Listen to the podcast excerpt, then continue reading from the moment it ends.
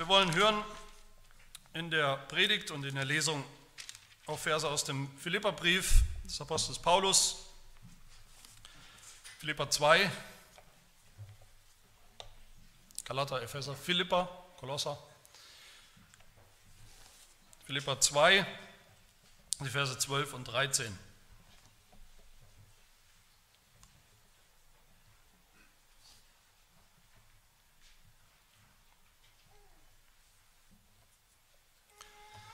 Hört das Wort Gottes. Darum, meine Geliebten, wie ihr alle Zeit gehorsam gewesen seid, nicht allein in meiner Gegenwart, sondern jetzt noch viel mehr in meiner Abwesenheit, verwirklicht eure Rettung mit Furcht und Zittern. Denn Gott ist es, der in euch sowohl das Wollen als auch das Vollbringen wirkt nach seinem Wohlgefallen.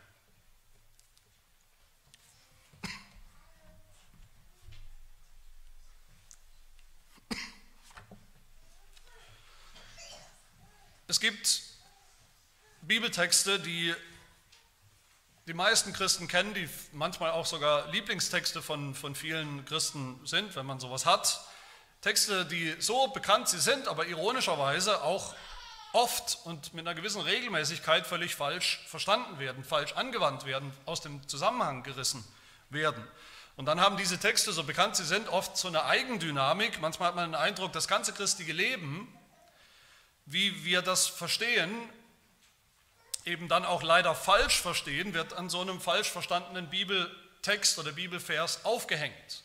Das hängt alles an so einem Bibeltext manchmal. Und einer dieser klassischen Texte, wo das immer wieder so passiert, oft völlig missverstanden, völlig missbraucht, das ist eben Philippa 2, Vers 12, den wir gerade gelesen haben. Und weil dieser Vers so wichtig und auch programmatisch ist, so eine große Wirkung hat oder haben kann, das Potenzial hat, das christliche Leben, danke,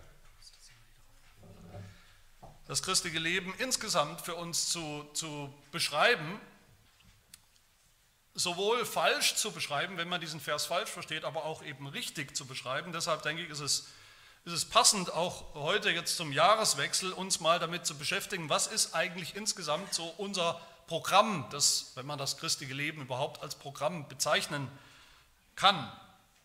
Wie sieht unser Leben aus als Christen? Was haben wir zu tun? Was wollen wir 2024 tun? Vielleicht mehr tun oder, oder weniger tun, als wir es bisher getan haben? Wenn ja, wie wollen wir das bewerkstelligen? Wie wollen wir das tun? Aus welcher Motivation, aus welcher Kraft wollen wir das tun? Warum sollte sich irgendwas ändern? 2024 wenn sich vielleicht auch 2023 trotz aller guter Vorsätze, auch guter christlicher Vorsätze, doch, wenn wir ehrlich sind, vielleicht sehr wenig geändert hat.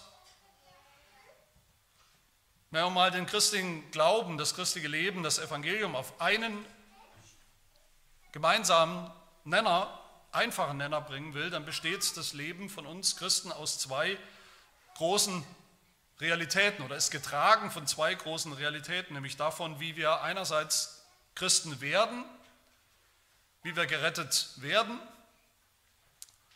und dann eben, wie wir als Christen leben. In der theologischen Sprache nennen wir oder sagen wir zum ersten, wie wir gerettet werden, sagen wir äh, Rechtfertigung, das nennen wir die Rechtfertigung. Und zum zweiten, wie wir dann leben, das nennen wir die Heiligung.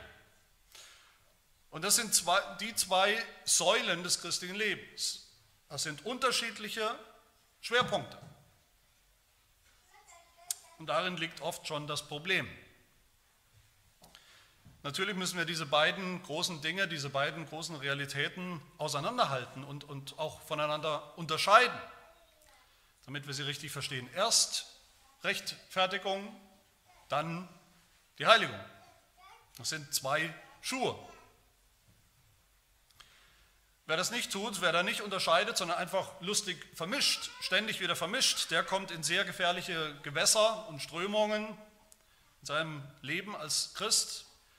Die römisch-katholische Lehre, die römisch-katholische Frömmigkeit zum Beispiel, die tut das nicht. Sie kennt im Prinzip keine Trennung, Unterscheidung zwischen der Rechtfertigung aus Glauben allein die schon erledigt ist, 100% in dem Moment, wo wir glauben, die wir ganz haben, ganz haben dürfen. Und dann eben den guten Werken, die wir dann danach tun, die wir noch unvollkommen tun in unserer Heiligung, in unserem Leben. Und wenn man das nicht hat, das führt dann dazu, dass man nach diesem Verständnis, zum Beispiel dem römisch-katholischen Verständnis, dass man niemals wirklich Gewissheit haben kann. Es gibt keine Gewissheit. Gewissheit des Heils, Gewissheit, dass ich gläubig bin, dass ich Christ bin, dass ich gerettet bin. Das kann man nicht sagen. Das darf man nicht sagen. Das ist nicht abgeschlossen. Das ist kein Zustand, die Rechtfertigung. Nein, man muss eigentlich immer, immer wieder sagen in diesem Verständnis, ich tue noch zu wenig, ich tue noch zu wenig gute Werke, ich bin noch zu unheilig und damit steht auch was? Damit steht auch meine Rechtfertigung. Ob ich überhaupt gerettet bin, das steht alles noch in Frage, das ist alles in der Schwebe. Und das ist, wenn man so sagen will, auch gewollt. Das ist gewollt in der römisch-katholischen Denkweise, diese Ungewissheit, dass wir diese Fragen uns stellen ständig stellen, weil wer unsicher ist, solange wir unsicher sind, sind wir fleißig. Bemühen wir uns, vielleicht aus den falschen Motiven, aber wir bemühen uns. Rechtfertigung und Heiligung durcheinander zu werfen, zu vermischen, das führt immer zu Ungewissheit, wo ich eigentlich stehe, geistlich vor Gott. Wer sein Leben als Christ, unser Leben was wir leben, Tag für Tag, das ja noch, wissen wir alle, unvollkommen ist, unvollkommen bleibt, sogar noch sündhaft, ist, wer dieses Leben immer wieder nachträglich sozusagen hineinliest, hineinprojiziert in die, in die Rechtfertigung, in die Frage, ob wir überhaupt gerettet sind. Wenn ich noch so lebe, wenn ich noch so kämpfe mit, mit, mit so vielen Sünden, dann bin, bin ich dann überhaupt gerettet? Wer Heiligung die tägliche Heiligung zum Maßstab macht, ob ich gerettet bin, der findet niemals Ruhe. Niemals. Der findet niemals Ruhe als Christ. Der ist immer getrieben von den falschen Motiven. Der ist immer getrieben, der hat immer Angst und Furcht. Das ist ein Teufelskreis, in dem viele Menschen, viele Christen stecken. Nicht nur Katholiken. Und deshalb müssen wir unterscheiden. Ja, wir müssen unterscheiden zwischen der Rechtfertigung, die sagt, wer glaubt, der ist gerettet. Und der Heiligung, in der wir eben mehr und mehr werden, mehr und mehr etwas werden, mehr und mehr werden, wie wir sein sollen, was eben diesseits unvollkommen bleibt, bleiben wird. Aber gleichzeitig müssen wir diese beiden Dinge auch zusammenhalten. Das ist jetzt die große Kunst. Auch wenn wir Rechtfertigung und Heiligung auseinanderreißen, führt das zu großen Problemen dass wir das Evangelium nicht mehr verstehen, dass wir das Evangelium nicht als Einheit verstehen, als Gesamtpaket verstehen. Es ist nicht so, wie viele Menschen, viele Christen irrtümlicherweise denken, dass es möglich ist, das eine richtig zu verstehen und das andere versteht man vielleicht falsch. Aber das eine wenigstens habe ich richtig kapiert. Rechtfertigung habe ich vielleicht richtig verstanden. Nur bei der Heiligung hapert es. Oder umgekehrt, Rechtfertigung habe ich nicht so richtig verstanden, aber bei der Heiligung, da bin ich gut unterwegs als wären die beiden nicht verbunden. Diese beiden Säulen des christlichen Lebens, Rechtfertigung und Heiligung, so unterschiedlich sie sind, zweierlei Schuhe, die hängen zusammen, die hängen auch sogar kausal zusammen. Das eine fließt aus dem anderen und ein falsches Verständnis vom einen führt auch immer zum falschen Verständnis vom anderen. Nur mit beiden Schuhen können wir laufen. Es gab immer wieder Leute, die dem Apostel Paulus vorgeworfen haben, seine Lehre von der Rechtfertigung, seine Lehre vom Evangelium, seine Version vom Evangelium, wo irgendwie bei Paulus, natürlich wer ihn kennt, irgendwie alles Gnade ist. Das führt dazu, das kann nur dazu führen, dass man eben völlig beliebig und willkürlich lebt als Christ. Zügellos, gesetzlos, ohne Regeln, ohne Gehorsam. Dass Paulus nicht genügend Heiligung, nicht genügend Gesetz, nicht genügend Zucht und Ordnung und Gehorsam predigt, wurde ihm immer wieder vorgeworfen. Und wie ist Paulus diesem Vorwurf begegnet, dass er Heiligung nicht ernst nimmt? Wie ist er dem begegnet? Ist er dem begegnet mit Streitfragen, mehr Streitfragen über Heiligung? Hat er gesagt, Jungs, ihr habt die Heiligung nicht kapiert. Nein, Paulus hat immer wieder gesagt, ihr versteht die Rechtfertigung nicht. Ihr versteht die Gnade schon nicht. Das ist das Problem, da liegt das Problem. Irgendwann zeigt sich das immer, ein Missverständnis bei der Rechtfertigung führt immer zu einem Missverständnis in der Heiligung. Und umgekehrt. So, hängen diese, so eng hängen diese beiden Dinge zusammen. Und liebe Gemeinde, wenn wir auch manchmal vielleicht denken, wir sind jetzt schon groß, wir sind schon 10, 20 Jahre Christen oder in, in, in der Gemeinde, wir sind jetzt schon bereit für die wirklich großen oder die kniffligen Spezialfragen der Theologie, das ist und bleibt das Geheimnis, des, das ganze Geheimnis des christlichen Lebens. Von Tag 1 an unseres Glaubens, unserer geistlichen Geburt bis zum letzten Tag unseres Lebens auf dieser Erde,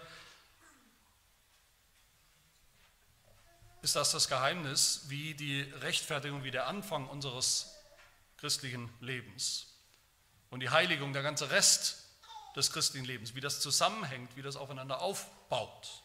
Oder anders gesagt, das Geheimnis des christlichen Lebens ist, richtig zu verstehen, was Gott getan hat, was Gott noch tut, noch dabei ist zu tun und wie das dazu passt, was wir tun sollen, was wir auch tun müssen als Christen. Und vielleicht eben kein Text deutlicher als äh, dieser Text hier aus Philippa 2, den wir gelesen haben. Hier ist von beidem die Rede. Hier ist die Rede vom Wirken Gottes und hier ist die Rede von unserem Wirken. Wie passt das zusammen? Das ist die Frage. Wie, wer tut was? Mein erster Gedanke, mein erster Punkt ist, was sollen wir denn eigentlich hier verwirklichen? Wozu werden wir hier aufgefordert? Was meint Paulus, wenn er sagt, verwirklicht eure Rettung? Das sind zwei starke Begriffe hier in dieser Aufforderung. Verwirklichen, das heißt tatsächlich realisieren, das heißt bewirken, das heißt vollenden, das heißt zum Ziel bringen, das heißt komplett machen. Verwirklichen. Es ist also entscheidend, wir wollen nicht die Luft rauslassen aus diesem Begriff, es ist also entscheidend, was wir tun als Christen. Das macht wirklich, das macht echt, das, macht, das vollendet, das bringt zum Ziel. Diesen Begriff darf man nicht relativieren. Und der zweite Begriff, genauso stark, verwirklicht eure Rettung. Auch bei Rettung steht da, was da steht. Das Heil, die Erlösung. In dieser vielleicht, ich denke, einer der steilsten Aussagen des Neuen Testaments hier, da sagt uns der Apostel Paulus also, dass wir alle höchstpersönlich mitwirken, mitwirken an unserem Heil. Dass wir es tun, tun sollen, tun müssen. Richtig verstanden.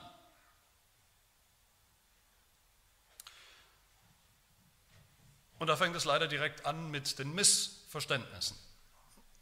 Und das erste Missverständnis ist das Missverständnis, könnte man sagen, von allen ungläubigen Menschen, die aber trotzdem, die mit Gott nicht komplett abgeschlossen haben, die irgendwo trotzdem mit Gott ins Reine kommen wollen, falls es ihn gibt, die mit Jesus jetzt nicht viel anfangen können, die aber irgendwie in irgendeinen Himmel kommen wollen, wenn es denn einen gibt. Was denken die? Die denken,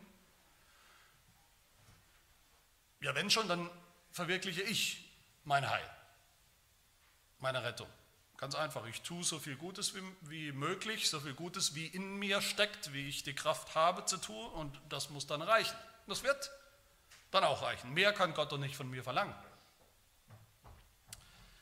Und das wäre natürlich, auch wenn es immer wieder so verstanden wird, das wäre ein großes Missverständnis von dieser Aussage hier, weil der Apostel Paulus überhaupt nicht alle Menschen einfach hier anspricht.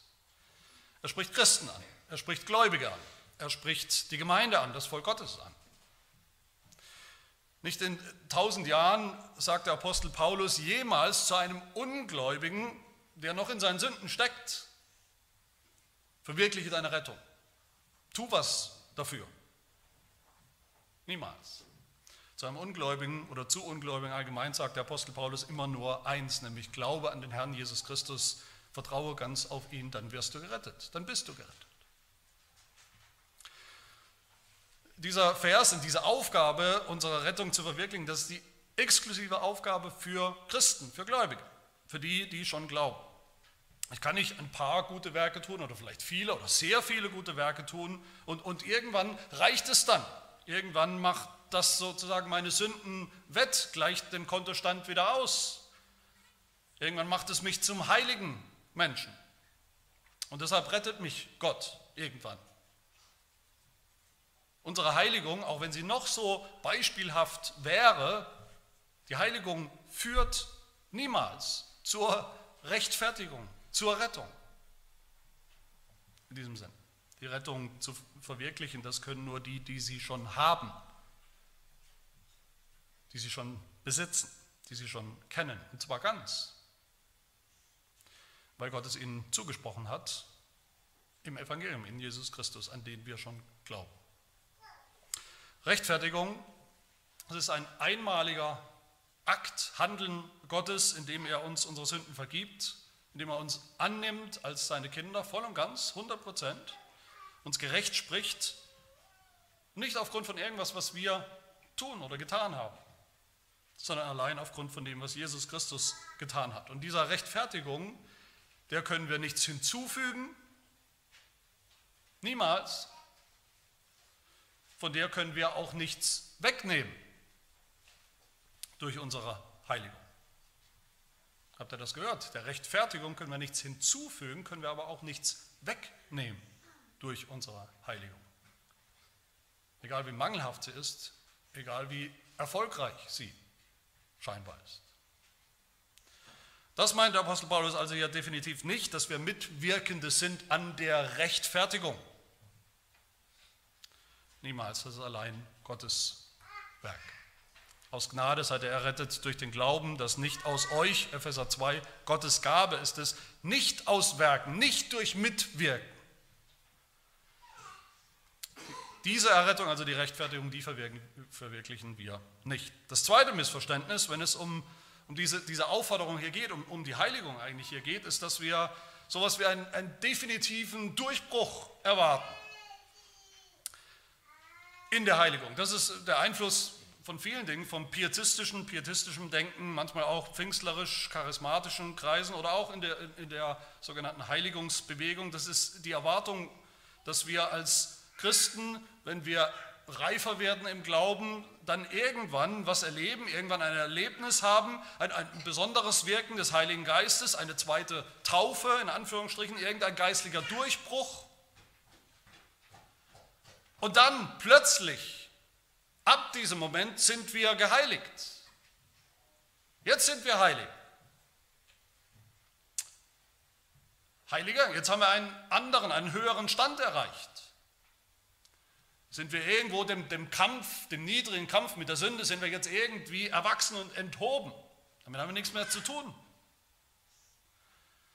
Wir erwarten, viele erwarten zu viel für dieses Leben. Besonders junge Christen oder neu, Neubekehrte, die erwarten oft, dass sich unsere Sünden, ihre Sünden, sündhafte Gewohnheiten und Lebensweisen, dass sich das dann von heute auf morgen eines Tages in nichts auflöst. Plötzlich. Wir erwarten plötzliche Veränderungen. Aber das ist uns nicht verheißen. Heiligung ist nicht plötzlich. Das ist ein lebenslanger Prozess. Und das ist der große Unterschied eben zwischen Rechtfertigung und Heiligung. Rechtfertigung ist einmalig, sofort ganz da, 100 Prozent im Moment, in dem wir glauben. Heiligung ist langwierig, Schritt für Schritt. Je länger, je mehr. Wir können nie mehr oder weniger gerechtfertigt sein, aber wir machen Fortschritt in der Heiligung jeden Tag. Das, dieser Fortschritt wird nicht grandios sein, das sollte eben nicht die Erwartung sein an vielen Tagen oder in vielen Jahren, vielleicht nicht weltbewegend, schon gar nicht über Nacht. Wir verwirklichen unsere Rettung nicht, indem wir auf irgendeinen plötzlichen Durchbruch warten zur definitiven Heiligung, die wir jetzt erreicht haben, die aber niemals kommen wird in diesem Leben. So funktioniert das christliche Leben nicht. Das dritte Missverständnis ist, dass Heiligung einfach bedeutet, und das Heil zu verwirklichen einfach bedeutet, immer mehr zu begreifen, was denn damals bei unserer Bekehrung, bei der Rechtfertigung passiert ist. Also immer mehr in diese Realität damals uns reinzuversenken, da, damals reinzuschlüpfen, wo Gott uns gerecht gesprochen hat, ein für alle Mal. Sich immer mehr zu gewöhnen an diesen Zustand der Rechtfertigung, wie ein Autor schreibt und sagt. An, an und für sich ist das natürlich löblich. Es ist löblich, dass wir die Rechtfertigung immer besser begreifen wollen. Das brauchen wir alle, das müssen wir alle. Es ist löblich, dass wir Rechtfertigung groß machen, dass wir unser Heil ganz aus Gnade, dass es ganz aus Gnade ist, dass wir das auch groß machen wollen, Gottes Gnade, dass wir dem nichts hinzufügen wollen. All das ist löblich, aber es gibt auch ein großes Problem mit dieser Sicht. Nämlich wer so denkt, diese Leute haben oft so Angst davor, dass sie die Gnade und das Evangelium klein machen könnten.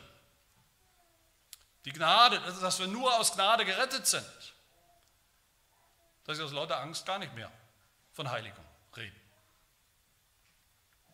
Gar nicht mehr davon reden, wozu die Heilige Schrift uns Christen schlicht und einfach auffordert, dass wir es tun. diese Leute haben Angst, vom Tun zu reden, von Pflichten zu reden. Prediger gibt es da. Prediger, die haben Angst davor, ihre Gemeinde aufzufordern, dieses zu tun oder jenes zu lassen. Weil sie immer Angst haben vor, davor, die Gnade klein zu machen, Angst haben vor Selbstgerechtigkeit, vor Werkgerechtigkeit, vor Gesetzlichkeit. Weil die Bibel kennt dieses Problem nicht. Der Apostel Paulus kennt dieses Problem nicht. Paulus, der, der, sicherlich der größte Prediger der Gnade Gottes, hat überhaupt kein Problem damit, vor allem in den letzten Teilen, in den letzten Kapiteln seiner Briefe, wirklich einen Befehl, einen Imperativ über den anderen zu, zu türmen. Tut dies, tut jenes und lasst dies und lasst jenes. Paulus hat überhaupt kein Problem zu sagen, beides zu sagen, aus Gnade seid ihr gerettet, aus reiner Gnade und zu sagen, verwirklicht jetzt eure Rettung. Es reicht nicht, dass wir uns nur an unsere Rechtfertigung gewöhnen wollen. Das ist nicht das christliche Leben. Das ist wie ein Baum ohne Frucht. Das ist wie eine Rebe ohne Weintrauben. Und hier ist eben der große Unterschied. Das sind biblische Bilder von, von, äh, von dem Baum und von der Rebe. Aber das ist der große Unterschied zwischen einem Baum, einer Rebe und uns. Wir sind Menschen, wir sind ansprechbar. Uns kann man auffordern zu verwirklichen. Und das sollen wir. Und das tut Paulus und das tut Gott. Auch diese sehr fromme Sicht, so könnte man denken, auch das ist ein gefährliches Missverständnis von Heiligung. Und oft ist es nicht viel mehr als eine faule Ausrede. Das vierte Missverständnis, das ist die Ansicht, dass Heiligung eigentlich nicht wirklich, überhaupt nicht wirklich mein Ding, mein Werk ist, mein Tun ist. Sondern Heiligung, auch das klingt sehr fromm, sondern Heiligung ist eigentlich das, was Jesus tut. Was Jesus tut in mir, an meiner Stelle. Das ist natürlich verwandt mit der, mit der dritten Sicht gerade. Auch hier will man die Gnade besonders groß machen, auch hier will man Jesus besonders groß machen. Man nimmt die, die Befehle der Bibel ernst, man nimmt Heiligung ernst und dann sagt man nicht nur Rechtfertigung ist aus Gnade, auch die Heiligung ist ganz allein aus Gnade. Meine Lieben, das ist auch völlig richtig. Das ganze Heil ist Gnade. Rechtfertigung und Heiligung sind Gnade, sind Geschenke, die zum Evangelium gehören. Aber es ist eben falsch, wenn wir denken, Gnade ist was uns angeht, passiv. Die widerfährt uns passiv. Die tut nichts, die produziert nichts. Die Gnade in der Heiligung mache ich dann besonders groß, wenn ich selbst besonders passiv bin. Am besten gar nichts tun, am besten keinen Finger rühren, am besten überhaupt nichts, keine Tat, kein Werk anpacken. Dann kann es ja nur noch Gottes Gnade sein. Nein, es reicht nicht in Bezug auf unser Leben, auf die Heiligung, auf das christliche Leben, einfach zu sagen, Gott wird es schon tun, Gott wird es schon tun, in uns tun, durch seine Gnade. Einfach, einfach zurücklehnen, einfach mal Gott machen lassen, den Heiligen Geist wirken lassen. Nur den Heiligen Geist eben nicht hindern, nicht betrüben, dann wird schon alles gut. Sein Selbstläufer. Christus allein. Und wer will da schon widersprechen? wenn man das so sagt. Aber wir müssen doch widersprechen, auch das ist ein Missverständnis von Philippa 2 und vom christlichen Leben. Warum das? Woher kommt es? Der Text geht ja noch weiter. Verwirklicht eure Rettung mit Furcht und Zittern, denn Gott ist es, der in euch wirkt, sowohl das Wollen als auch das Vollbringen. Diesem, nach diesem Verständnis ist eben dieser zweite Teil, dieser zweite Vers, Gott ist es doch, Gott ist es, der wirkt. Damit, das wird genommen und damit wird unser Tun, unser Wirken einfach völlig ausgeblendet, ausgehebelt, schachmatt gesetzt, völlig irrelevant, unnötig gemacht. Als würde Gott selbst unsere Rettung verwirklichen. Als würde unser, unsere Einheit mit Christus uns selbst völlig außer Kraft setzen. Als würde Christus selber in uns den Befehlen der Heiligen Schrift gehorchen. In uns alles tun, was Gott will. Jesus tut das. Aber das tut er nicht. Nee, die, die Befehle, die Aufforderungen der Heiligen Schrift, so wie hier auch, die richten sich an uns, Christen. Nicht an Christus in uns, wir sollen gehorchen, nicht Jesus in mir. Nicht der Heilige Geist in mir gehorcht. Das Problem mit dieser Sicht, die auch weit verbreitet ist, das Problem ist auch die Sünde. Wenn ich Jesus oder den Heiligen Geist sozusagen in mir unmittelbar verantwortlich mache für meinen Gehorsam, für das, was ich tue, für meine Heiligung, dann muss ich in letzter Konsequenz auch diesen Jesus oder den Heiligen Geist verantwortlich machen für meinen Ungehorsam, für meine Sünde, die ja noch da ist. Auch die wirkt dann komischerweise Christus in mir, das ist nicht meine Schuld. Oder wie? Und der einzige Weg aus diesem Dilemma ist, wenn ich leugne, dass ich als Christ überhaupt noch sündige. Es gibt es gar nicht mehr. Was viele Christen auch tun. Und so nehmen diese Leute am Ende die Heiligung doch nicht so ernst, sondern wälzen sie eigentlich ab auf Christus, auf den Heiligen Geist, der das jetzt eben wirken soll, der das bitteschön tun soll, der sie für uns tun muss. Wir sind da raus. Und noch ein fünftes, ein letztes Missverständnis, das ich nennen will, das ist zum, sicher, zum Teil sicher eine Gegenreaktion auf das, was wir gerade gehört haben. Das ist das Denken, Heiligung ist jetzt nicht mehr Evangelium. nicht im strengen Sinn. Evangelium, das denken viele, das ist eben, wie wir gläubig werden, wie wir Christen geworden sind, am Anfang sozusagen, die Rechtfertigung. Heiligung ist jetzt der, der zweite Teil, Heiligung ist der Anhang, irgendwas danach, nach dem Evangelium. Die nächste Stufe, da gelten andere Regeln. Heiligung ist nicht Evangelium, Heiligung ist nicht allein aus Gnade, sondern was dann? Heiligung ist jetzt 100% ich. Mein Werk, mein Tun, Heiligung ist Gesetz, Heiligung ist Gehorsam. Steht doch hier, oder nicht? Verwirklicht ihr jetzt eure Rettung. Ihr müsst das tun. Ihr sollt das tun.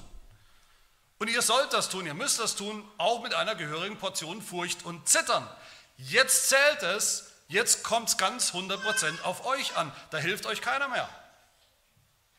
Auch keine Gnade, kein Gerede von Gottes Gnade. Jetzt müsst ihr ran und müsst ihr euch beweisen. All diese Missverständnisse sind, sind schlimm und haben auch schlimme, katastrophale Folgen, echte Folgen für das Leben von vielen Christen. Aber diese letzte ist vielleicht die schlimmste oder auch gefährlichste für uns, weil da wirklich in den anderen auch, aber hier besonders Gesetz und Evangelium völlig verkehrt und durcheinander geworfen und vermischt und ver pervertiert werden. Weil wir da denken, das Evangelium, das christliche Leben besteht, wenn man es mal insgesamt nimmt, zumindest zur Hälfte aus Gesetz. Aus dem Gesetz der Heiligung. Das ist Gesetz. Apostel Paulus sagt im Galaterbrief Kapitel 3 zu denen, die so denken, so gedacht haben, sagt er, O ihr Unverständigen, wer hat euch verzaubert, verwirrt im Kopf? dass ihr der Wahrheit nicht gehorcht, seid ihr so unverständlich. Im Geist habt ihr angefangen und wollt es nun im Fleisch vollenden. Teil 2. Genau das ist die Gefahr. Das ist die Gefahr, hundert, hunderttausendfach bei, bei uns allen. Jeden Tag neu ist das die Gefahr. Dass wir als Christen wissen, okay, natürlich, ich habe im Geist angefangen, anders ging das nicht, im Geist angefangen, durch Gottes Wirken, durch Gottes Gnade, aber jetzt, jetzt will ich, jetzt muss ich, jetzt kann ich auch im Fleisch vollenden, weitermachen. Aus eigener Kraft, durch schiere Willenskraft, indem ich mich eben zusammenreiße, indem ich mir selbst ein bisschen mehr Gesetze auferlege und dann wird es gut. Das ist ein Denken, eine Haltung, die dazu führt, immer wieder, dass Christen, vermeintliche Christen, die Gemeinde verlassen, den Glauben hinwerfen nach Jahren, deprimiert, frustriert, desillusioniert hinwerfen. Das ist nicht das christliche Leben. All diese Missverständnisse sind nicht das christliche Leben. Was tun wir dagegen? Wir schauen uns an, was der Apostel Paulus hier wirklich meint.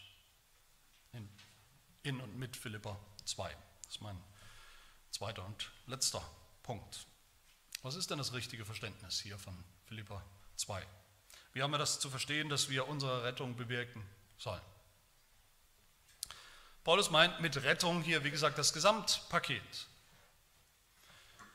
Die Rettung von Sündern, von uns, von A bis Z, vom ersten Tag bis zum letzten Tag, bis zum letzten Atemzug, vom Anfang der Rechtfertigung durch das Leben hindurch, das Leben der, der Heiligung hindurch, bis zum Ziel, bis zur Herrlichkeit.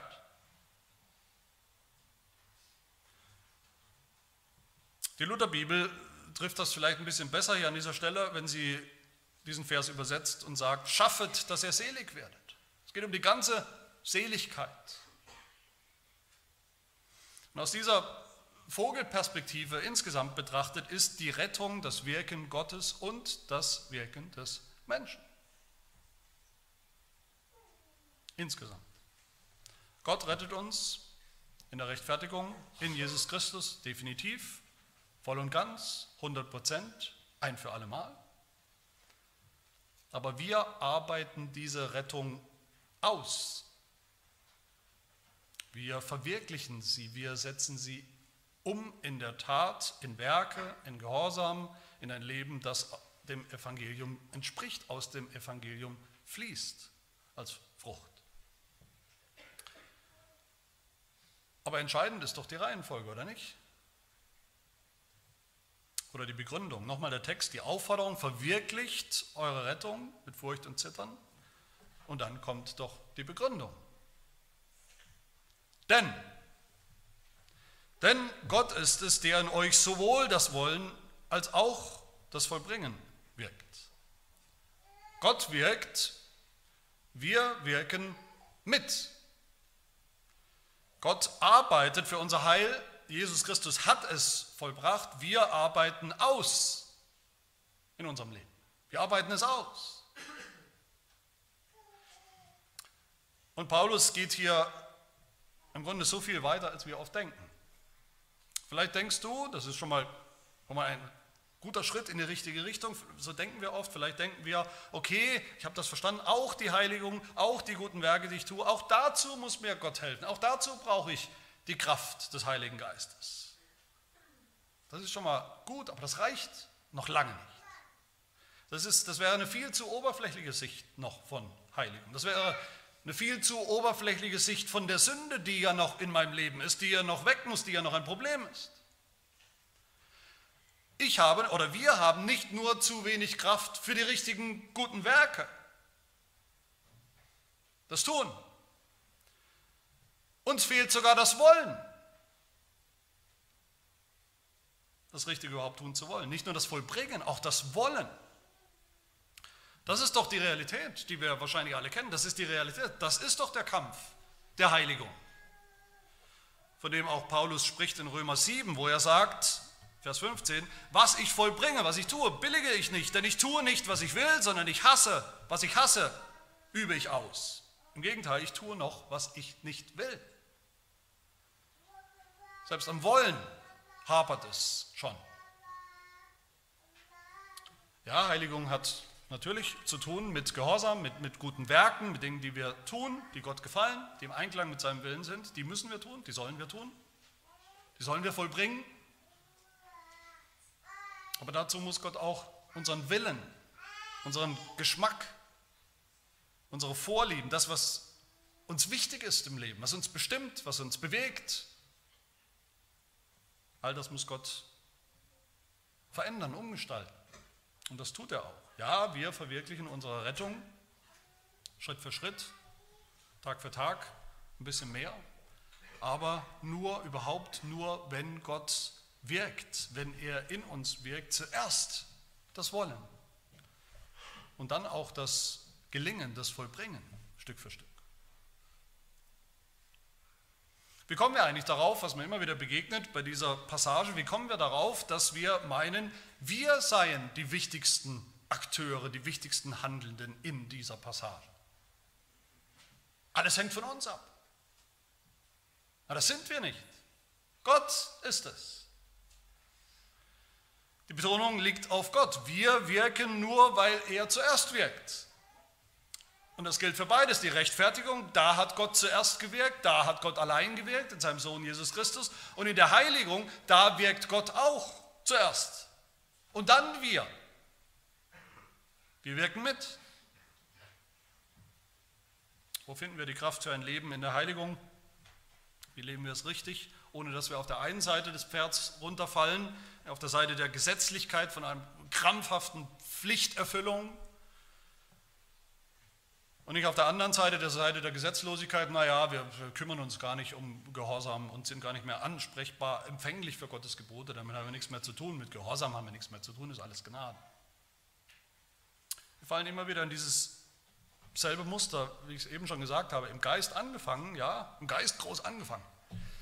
Aber jetzt wollen wir im Fleisch weitermachen. Wir, wir, wir, wir, wir.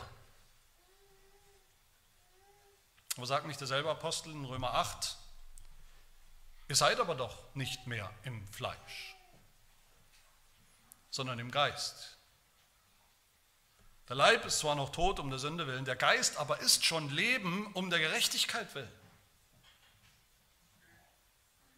Wann? Nicht erst, wenn wir auferstehen eines Tages im Himmel. Jetzt. Jetzt sind wir lebendig als Gläubige durch den Geist. Jetzt lebt der Geist in uns. Jetzt hat uns der Heilige Geist schon auferweckt als geistliche Menschen. Jetzt wirkt Gott in uns, an unserem Wollen, an unserem Vollbringen. Damit wir was tun? Damit wir eben unsere Rettung verwirklichen. Und wie tun wir das? Durch den geistgewirkten Kampf gegen die Sünde. Durch den geistgewirkten Gehorsam.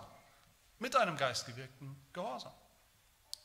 Und der ist immer freudig.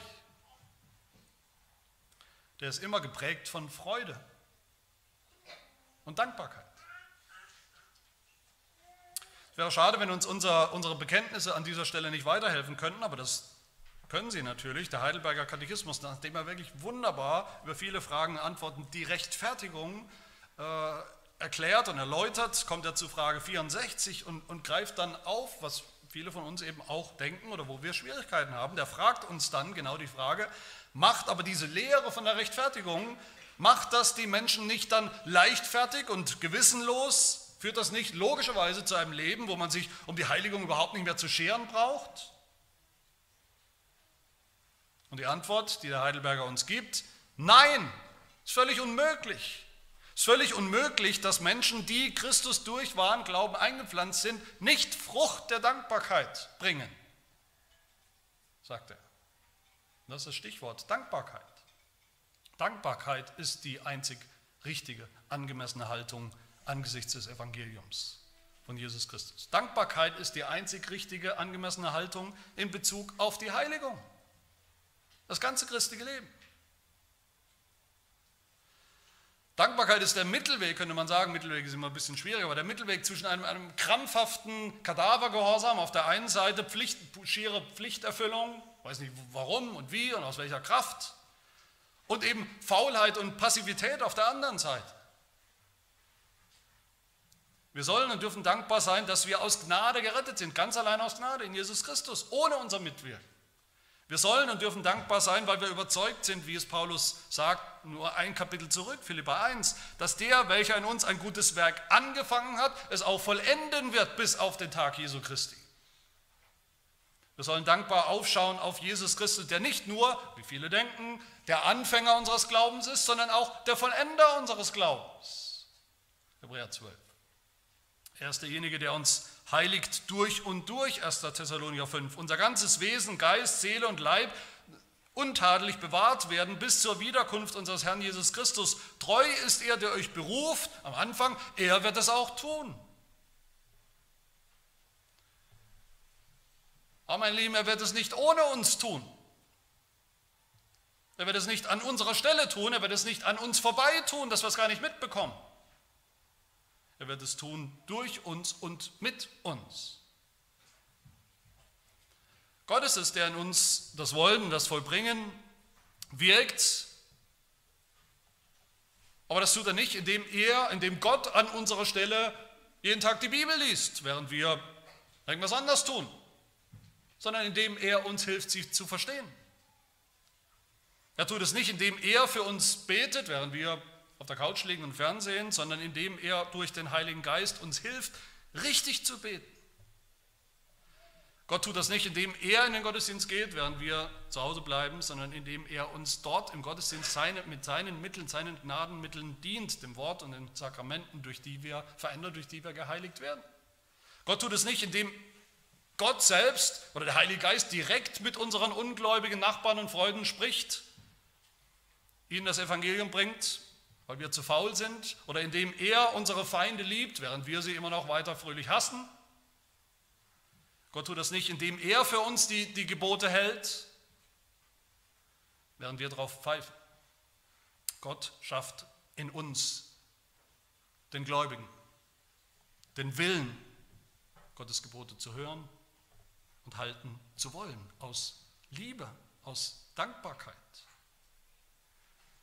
und das vollbringen das auch tatsächlich zu tun. Tag für Tag ein kleines bisschen mehr. Zunehmend. Je länger, je mehr. Dankbarkeit, reformierte Dankbarkeit, biblische Dankbarkeit ist niemals passiv, ist kein passives Gefühl. Ich fühle mich dankbar. Dankbarkeit ist eine Tat.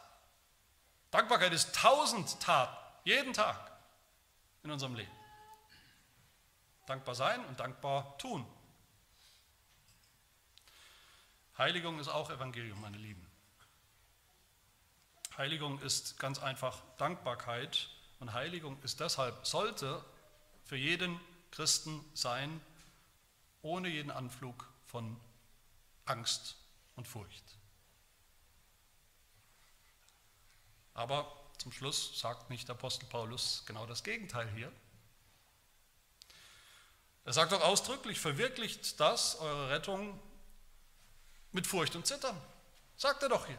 Und ist das nicht gerade so ein Vers, zusammen vielleicht mit noch einem anderen Vers aus Hebräer, Hebräer 12, Vers 14, sind das nicht die Verse, die Prediger regelmäßig gern gebrauchen, um Christen so richtig zum, zum Gehorsam zu, zu prügeln oder aufzuheizen, Heiligung, zur Heiligung zu drängen, Angst zu machen, wenn du nicht,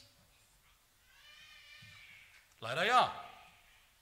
mit diesem letzten Missverständnis, das wir aufklären wollen, will ich auch zum Schluss kommen. Was bedeutet das, dass wir unser Heil, das christliche Leben insgesamt verwirklichen sollen, jetzt mit Furcht und Zittern? Was ist diese Furcht?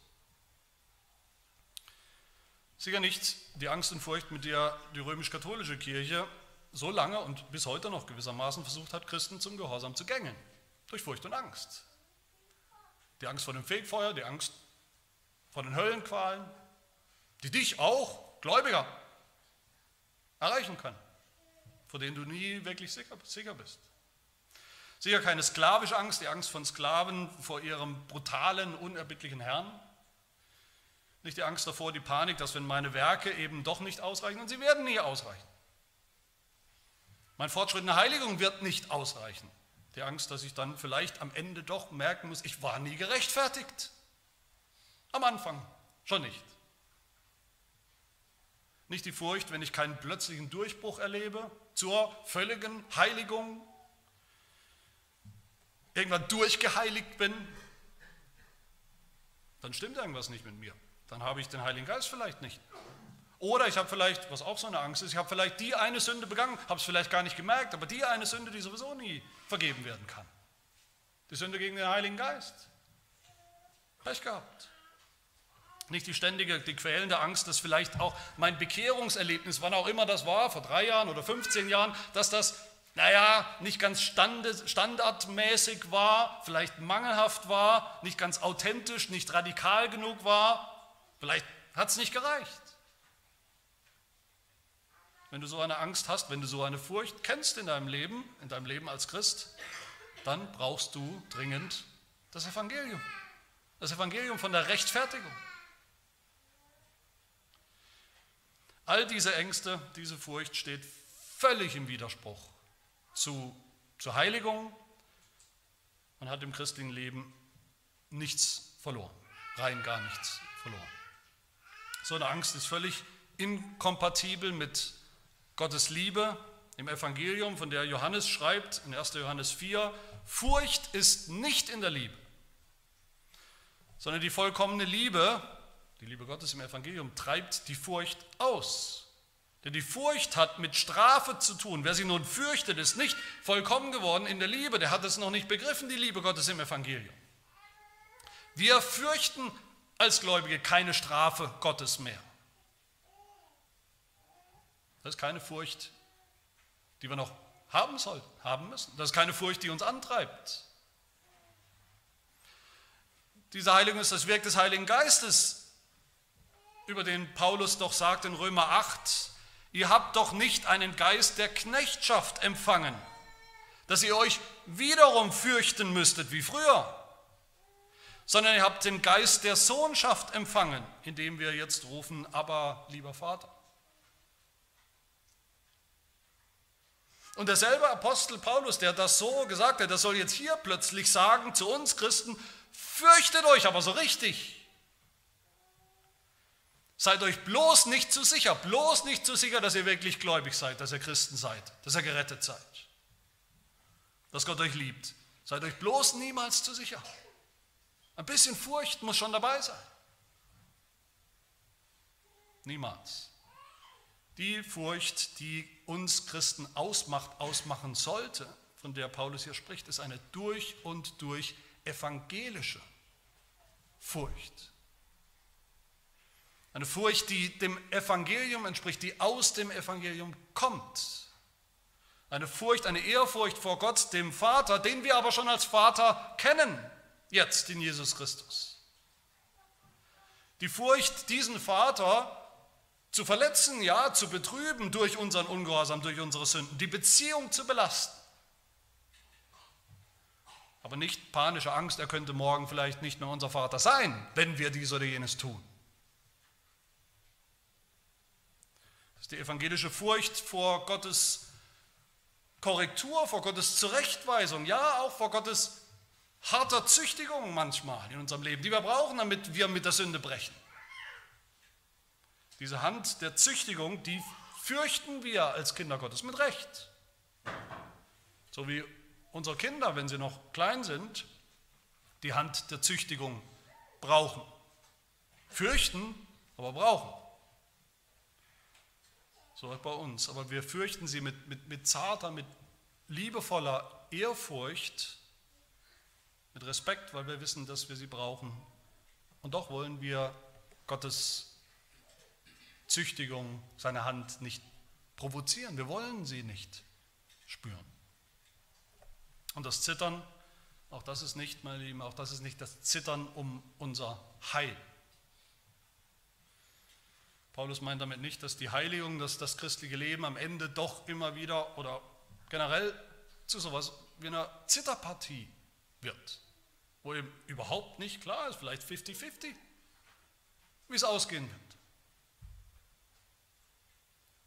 Nicht das Zittern, wie es die Israeliten kannten, das Zittern, dass sie am besten weit weg fliehen vor Gottes Angesicht aus Angst. Nicht das Zittern, wie es die Ungläubigen, ungläubige Menschen heute kennen in ihrem schlechten Gewissen. Vielleicht angesichts des Todes, ein Zittern, was kommt. Nicht das Zittern, dass es, wenn es darauf ankommt, eben vielleicht doch nicht reichen wird für den Himmel. Niemals. Es ist ein Zittern mit Freude, mit Vertrauen. Wie es in Psalm 2 heißt, dient dem Herrn mit Furcht und frohlockt mit Zittern. Freut euch mit Zittern, frohlockt mit Zittern. Wir zittern nicht vor Gott, weil wir vor ihm Angst haben. Wir zittern vor unserer eigenen Sünde, zu der wir noch fähig sind, die wir noch tun. Wir zittern und schaudern angesichts der Vorstellung, dass Gott uns sein liebevolles Angesicht, sein väterliches Angesicht vielleicht auch nur einen Tag mal nicht oder eine Stunde oder eine Minute mal nicht zeigen könnte. Und wir zittern aber doch auch mit Freude, dass er es nicht tut, sondern dass seine Liebe uns ganz geschenkt und ausgegossen ist schon in unsere Herzen. Wir zittern, weil wir noch nicht sind, was wir sein sollen, tragischerweise, aber auch mit Freude, weil wir wissen, auch wenn wir es uns kaum vorstellen können, dass wir es einst sein werden. Weißt du all das? Kennst du das? Weißt du, dass du ein Kind Gottes bist? Gerechtfertigt, voll und ganz allein im Glauben, im Vertrauen auf den Herrn Jesus Christus? Verwirklichst du dann, lebst du auch dieses Heil aus? Ganz praktisch. Hat es Folgen? Frucht? Kennst du bei all den Kämpfen, den schwierigen Kämpfen, den täglichen Kämpfen mit der Sünde noch? Kennst du das Gefühl, kennst du die Freude, befreit, froh, jetzt aus Dankbarkeit Gott dienen zu können, Gott gehorchen zu wollen? Erlebst du das, dass Gott nicht nur die Taten, sondern sogar und zuerst dein Wollen nach und nach verändert, sodass wir mehr und mehr vollbringen, was ihm gefällt. Kennst du diese evangelische Furcht vor Gott dem Vater, der immer unser Vater ist und bleibt, der uns immer liebt, jeden Tag. Und das Zittern vor seiner Heiligkeit und unserer eigenen Sünde, dann lasst uns auch so leben als die Christen, die wir sind, in völliger Gewissheit, in völliger Gewissheit des Evangeliums. Gott ist es, der wirkt. Gott ist es, der gewirkt hat in Jesus Christus, ein für alle Mal. Gott ist es, der jeden Tag wirkt in deinem Leben, damit wir wollen und vollbringen, was ihm gefällt. Bis wir eines Tages sein werden, wie und wer wir sein sollen, nämlich vollkommene, vollendete Heilige in seiner Gegenwart. Lasst uns in diesem Jahr neu diese Heiligung suchen, der Heiligung nachjagen von ganzer Kraft, aber lasst uns das tun in der Kraft, die er uns schenkt, die Kraft aus dem Evangelium selbst. Amen. Wir beten. Ja, unser Gott, wir danken dir für die wunderbare Gnade, deine Gnade in deinem Sohn Jesus Christus, die Gnade des Evangeliums, dass du uns aus freien Stücken, aus Gnade zugesprochen geschenkt hast, was wir niemals erkaufen, erwirken oder erarbeiten können. Die volle Genugtuung Christi, die vollkommene Gerechtigkeit Christi. Wir danken dir aber, dass das noch nicht alles ist, sondern dass du die, die du auserwählt hast zum Heil, auserwählt hast, heilig zu sein, auserwählt hast, dem Ebenbild deines Sohnes gleich, gleich gestaltet zu werden, so die du gerechtfertigt hast, auch eines Tages verherrlichen wirst, vollenden wirst in der Heiligung, die ja diesseits oft so unvollendet aussieht und auch noch ist. Herr, wir dürfen zu dir kommen, wie wir sind, als Sünder, die nichts zu bringen haben. Aber deine Gnade lässt uns nicht so, wie wir sind, sondern verwandelt uns von einer Herrlichkeit zur anderen durch den Heiligen Geist. Dafür danken wir dir und Dankbar wollen wir uns dir hingeben im Gehorsam. Dankbar wollen wir dir unsere Leiber und Leben hingeben, präsentieren als unseren wahren und täglichen Gottesdienst. Schenke uns die Kraft dazu heute und morgen und nächste Woche, nächstes Jahr, wie du es versprochen hast. Wirken uns das Wollen und dann auch das Vollbringen nach deinem Wohlgefallen. Amen.